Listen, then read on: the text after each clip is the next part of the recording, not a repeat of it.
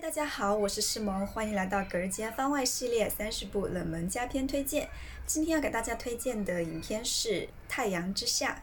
截至本片制作时，这部影片在豆瓣标记的观看人次是七千六百八十五人。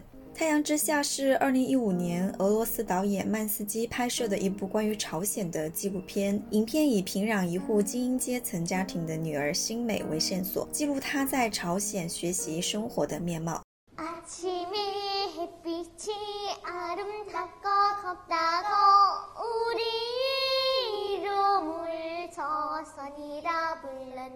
可以说，政治因素渗透进他们生活的每一个角落。影片虽然是一部纪录片，却是按照朝鲜政府提供的剧本拍摄的。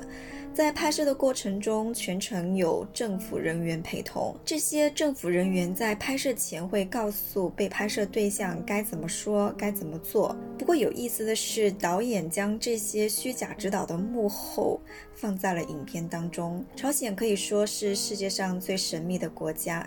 以现在的政治环境，我们永远无法知道真实的朝鲜是什么样子的。我们更无法体会朝鲜人民的心理感受。但通过此片，我们可以感受。到他如何虚伪的一面，像上一期喀布尔的燕子一样，希望所有的人都可以自由自在的生活。